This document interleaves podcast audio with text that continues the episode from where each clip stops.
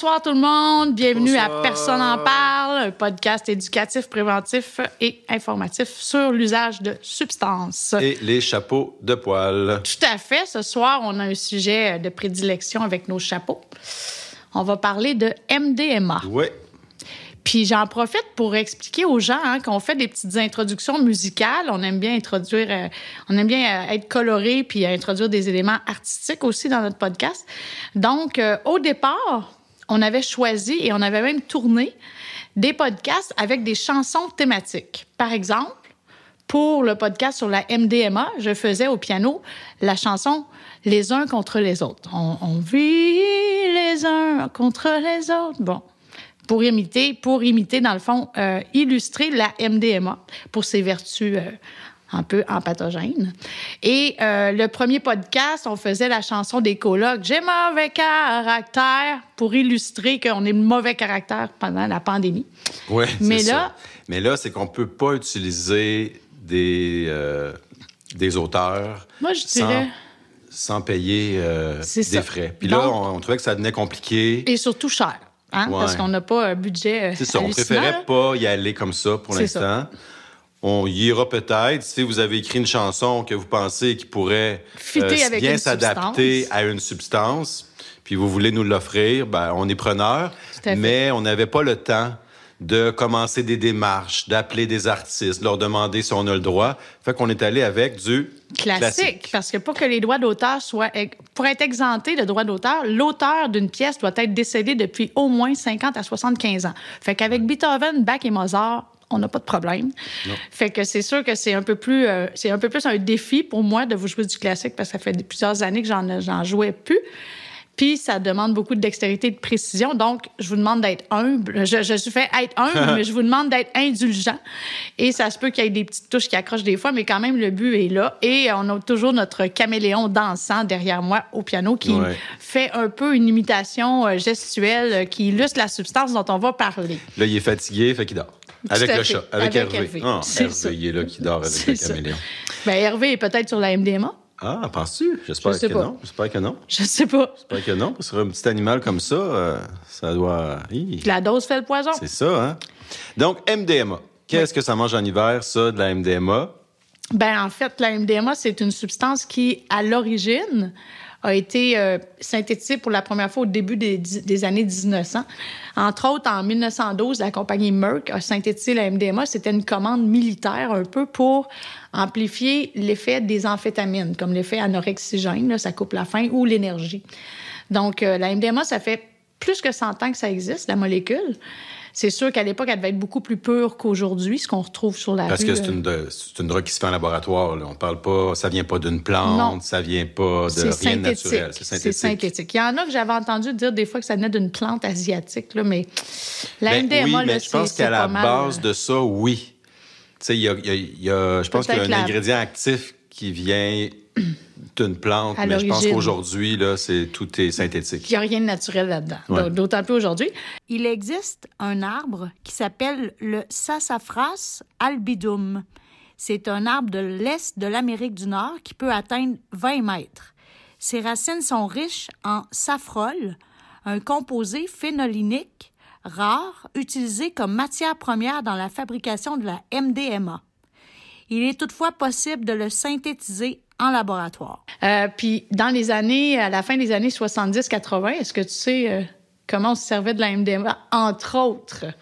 Ben, c'est pas là qu'on s'en servait pour euh, des thérapies de couple. Oui, tout à fait. Donc, Ouais. imagine, il y a des couples qui se réconciliaient, imagine-toi donc, en séance de sexothérapie. Mais là, c'était ou- pas encore une drogue festive à ce moment-là. Ben, dans les cas, années c'était- 70, est-ce que c'était déjà courant dans la, dans la scène festive? Ce qu'on sait, c'est que c'était pas encore à l'annexe 1. Donc, c'était pas encore une drogue contrôlée.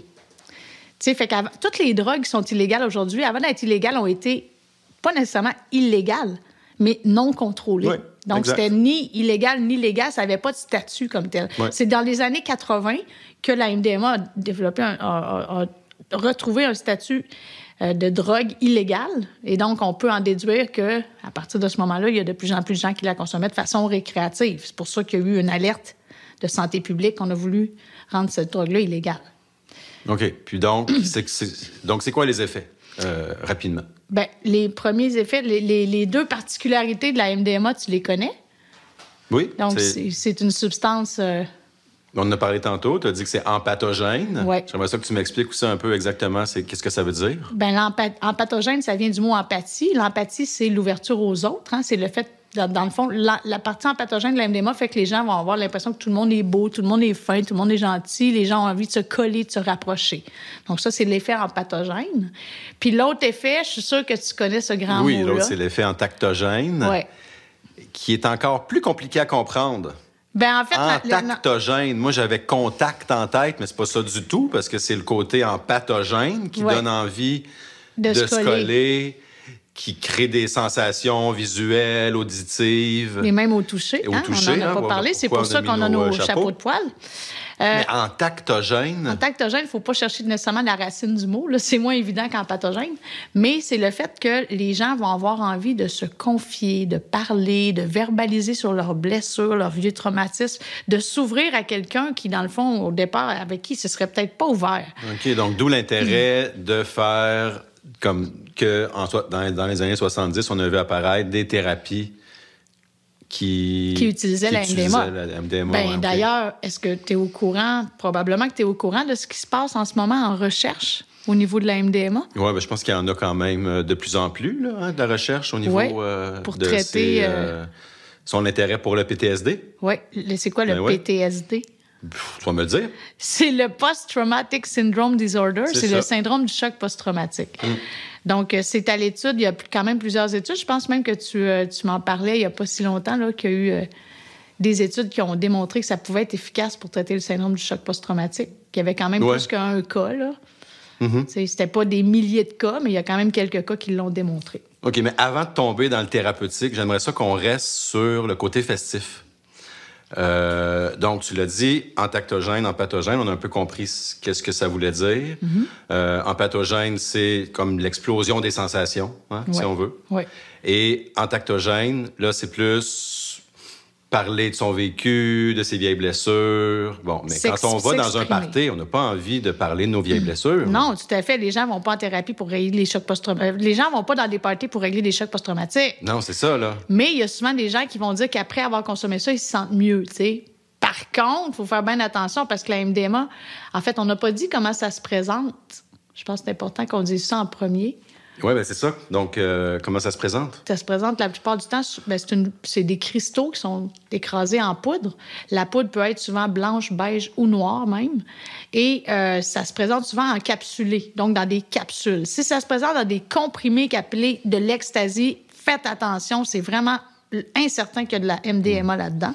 Ben, un comprimé, Euh, c'est un- toujours un peu euh, Tricky, cowboy. Là. Oui, on ne sait jamais plus. vraiment ce qu'il y a là-dedans. Tout à fait, alors que la capsule, les gens peuvent, euh, et peuvent euh, analyser la poudre puis peut-être voir si justement c'est-tu de la C'est MDMA pas une c'est de la garantie non plus, Non. la capsule. Non, pas du tout. C'est vraiment pas une garantie. Vraiment pas, mais quand Mais même. euh, Mais au moins, ça se vend comme étant de la MDMA, alors que de l'ecstasy, à l'origine des années 90, oui, si vous achetez de l'ecstasy, il y avait fort probablement de la MDMA là-dedans. Mais en 2021, watch out. c'est il peut. vraiment incertain, même que les capsules sont de la MDMA. Ça peut être d'autres drogues comme de la MDA ou même pire, des catinones, des, des sels de bain. Donc, euh, si, si on pense à un empathogène, un tactogène, puis on se retrouve avec la MDA pour un trip de fesses, là, wow, bonne chance. Puis ça, des salles de bain, c'est quoi? C'est pas les salles de bain qu'on met dans notre bain? C'est quoi ça, les salles de bain? Les sels de bain, c'est, des bath salts qu'ils appellent. C'est des catinones, c'est des amphétamines hallucinogènes extrêmement puissantes qui vont souvent déclencher des réactions psychotiques. euh. Ben, je veux dire, moi, j'avais vu une vidéo une fois d'un homme qui était sur euh, de la méthylone, là, de la méphédrone, en fait, puis il se mangeait les mains. Il, avait, il, il arrêtait, il finissait de se manger les mains. OK? Il s'était mangé les mains. Il avait fait une psychose, se manger les mains. C'est quand même dégueulasse, là. Fait que je Lui, dire... pensait faire de la MDMA ou. euh, Non, je pense pas OK. qu'il... Je pense pas qu'il pensait faire de la MDMA. L'histoire le dit pas. L'histoire le dit pas, là. OK, OK. Mais ce que je veux dire, c'est qu'il y a des psychoses. J'ai déjà vu d'autres vidéos, genre d'un gars qui est devant des policiers, là, qui s'en balance complètement, puis il voit des monstres, puis il se met à crier dans la face des monstres, puis il saute sur les policiers. Puis je veux dire, des psychoses comme ça, là, on veut pas en voir. On veut pas en vivre, on veut pas en voir. Les selles de bain, on essaie de se tenir le plus loin de ça possible à- de- au niveau sociétal. Au niveau de la société, on n'en veut pas de ça. c'est difficile parce que ça doit se cacher dans d'autres dans Ben, certaines drogues. Souvent, dans des comprimés vendus comme étant de l'ecstasy. OK. Fait qu'il faut vraiment faire prudence. Fait que Là, je pour prendre pas- la MDMA, il faudrait éviter les comprimés. Déjà, ça serait peut-être. Ben moi, je dirais aux gens d'éviter tout ce qui est Québec. ecstasy. Tout ce qui dit ecstasy, là, moi, j'éviterais ça. Des pilules mauves, bleues, jaunes, là, de différentes formes. Parce que là. par définition, c'est un mix. Hein? Oui, c'est toujours un mix. Puis c'est sûr qu'on va faire Ouais. une capsule sur le speed, hein, la méthamphétamine, on va en reparler, mais là, je parle pas de ces comprimés-là de ice, là, je parle pas de ça. Je parle vraiment des comprimés de capsules ou d'ecstasy que les gens achètent pour 10 le comprimé ou la capsule à peu près. Puis de toute façon, ce qu'on recommande, si vous décidez d'essayer ça quand même, puis vous n'avez pas accès à l'analyse de substance, bien de grâce, coupez-la en deux. Commencez par une demi-dose au lieu d'une dose au complet. Oui, ça, c'est toujours vrai. Peu Ouais. importe la substance, Ouais. commencer, tu sais, on dit commencer low, hein? Start slow, go slow. C'est ça. Slow. C'est ça. slow. Fait qu'on commence avec une demi-dose, quand on connaît pas le produit, quand on connaît personne qui l'a consommé, hein, c'est sûr. Oui, toujours bien s'hydrater. La MDMA, ça fait des sueurs intenses, profeuses quand les gens sont intoxiqués, surtout si c'est combiné avec de la méthamphétamine, du speed. Les gens vont danser, ils vont bouger, ils vont faire du ménage. Ils vont perdre de l'eau. Hein? Donc, les gens doivent s'hydrater. Super important, pas avec de la bière, mais avec de l'eau. OK, puis j'imagine que... Puis là, ça joue sur quoi, ça? Euh, Bon, c'est en pathogène puis en tactogène, mais comment ça fait pour arriver? Ben, en fait- que- Qu'est-ce qui se passe pour que... Ben, en fait, on va en reparler souvent pendant les podcasts de l'autoroute des neurotransmetteurs. hein. Dans notre cerveau, on a une autoroute réellement là, de neurotransmetteurs. Les neurotransmetteurs, ce sont des messagers chimiques dans notre cerveau qui font qu'on est comme on est. On est de bonne humeur, on est triste, on est heureux, on est high, on est down, on est fâché. C'est vraiment les neurotransmetteurs qui font ça. C'est une cascade. hein. Il y a plein de neurotransmetteurs Comme... comme le principal responsable de la dépendance, c'est la dopamine. Hein, moi, j'ai toujours pensé que le mot dope, ça venait de dopamine, parce que ça va ensemble. Dopamine, dope. La dopamine, c'est le fun, on aime ça, on en sécrète quand on mange du chocolat, quand on rit, quand on a un orgasme, quand on fait du sport, mais aussi en quantité plus importante quand on consomme des substances. Et là où je voulais en venir avec la MDMA, c'est à la sérotonine. C'est quoi de la sérotonine, Dan? Ouais, c'est un autre euh, neurotransmetteur Oui, mais qui est responsable de quoi? du bonheur. Oui, oui. La, sé- la sérotonine, c'est le neurotransmetteur antidépresseur. Quand on prend des médicaments pour traiter la dépression, c'est pas de la sérotonine en pilule qu'on prend. On prend des médicaments qui augmentent la quantité de sérotonine dans vos neurones. Bon. OK. Donc, si on consomme de la, de la MDMA, qu'est-ce qui se passe dans le cerveau? C'est que les neurones libèrent fou, toute la, sérotonine qui, sont emmagasinées en réserve dans les neurones. Donc, ça va être sécrété dans la fente synaptique, puis c'est là que l'effet se produit, c'est là que les gens sont bien, sont high, sont euphoriques. Mais le problème avec la sérotonine, c'est qu'on n'en produit pas sur demande. On produit ça à un niveau physiologique. Hein? Fait que si tu sécrètes toute ta sérotonine dans un party le vendredi soir, tu mélanges ça avec d'autres drogues, peu importe. De quoi tu vas avoir l'air dimanche ou lundi, tu penses? J'imagine que tu ne seras pas de bonne humeur. hein. Ben- tu vas être un peu down, tu n'auras pas l'énergie. Ben, il y en a même qui développent des idées. Ben oui, il y en a qui développent même des idées suicidaires lors du crash de la MDMA. Fait que la MDMA, moi, comme médecin, c'est sûr que c'est très dangereux. Une surdose de MDMA, là, ça peut donner des syndromes sérotoninergiques, entre autres, tout ça. Mais j'ai jamais vu un décès causé par une surdose de MDMA. Par contre, j'ai entendu parler de suicide provoqué par le crash de la MDMA. Fait qu'il faut vraiment faire attention, être- essayer d'être entouré, ne pas en consommer trop. Ça sert à rien de répéter les doses trois fois avec la MDMA. Votre sérotonine est déjà sécrétée. Fait qu'allez pas en reprendre en plus. Est-ce qu'il y a une dépendance à la MDMA d'après toi? Oui. Ben, plus, euh, comme tu disais dans un autre, comme tu dis dans un autre podcast aussi, euh, peut-être plus psychologique. hein? Ouais, c'est ça. Comme c'est quoi une dépendance psychologique pour toi? C'est euh, une dépendance. Ben, en fait, c'est.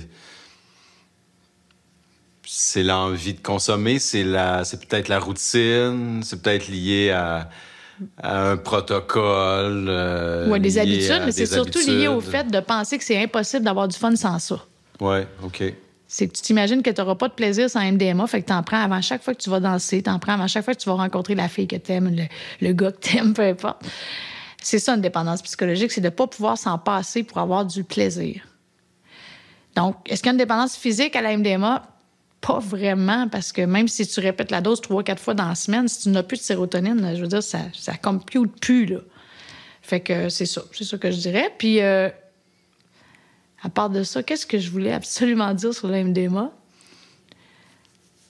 Je pense que c'est pas mal ça. C'est que dans le fond, c'est une substance qui a l'air bien agréable comme, comme ça, mais qui peut être risquée pour l'après, le crash, dans le fond. Exact. Puis tu as commencé à en parler. Mais tu sais, ne pas consommer seul, c'est une chose, mais peut-être prévoir aussi euh, les, le lendemain, le surlendemain. De pas être seul. Ben, si tu es capable de pas être tout seul, c'est peut-être une bonne idée parce que. Ce sera pas agréable. Ben, ça sera pas le fun. Non, c'est ça. J'imagine ton cerveau a plus de sérotonine.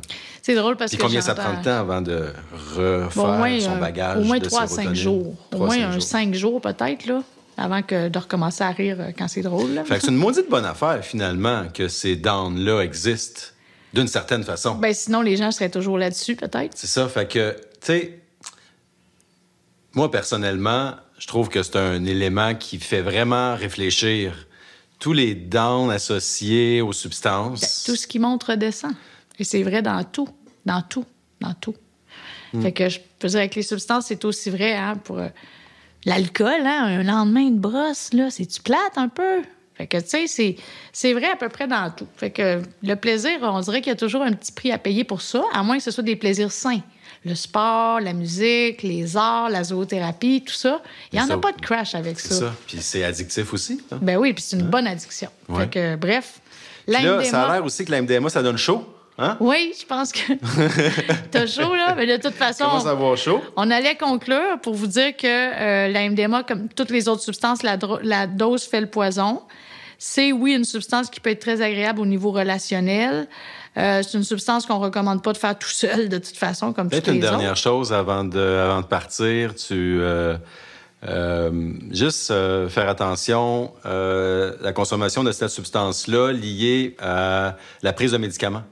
Oui, c'est vrai, tu as un très bon point, Dan. En fait, euh, tous les médicaments qui agissent sur la sérotonine, comme les Les, I- les, Les ISRS, les inhibiteurs de la recapture de la sérotonine. Exactement, t'es rendu, t'es rendu connaissant.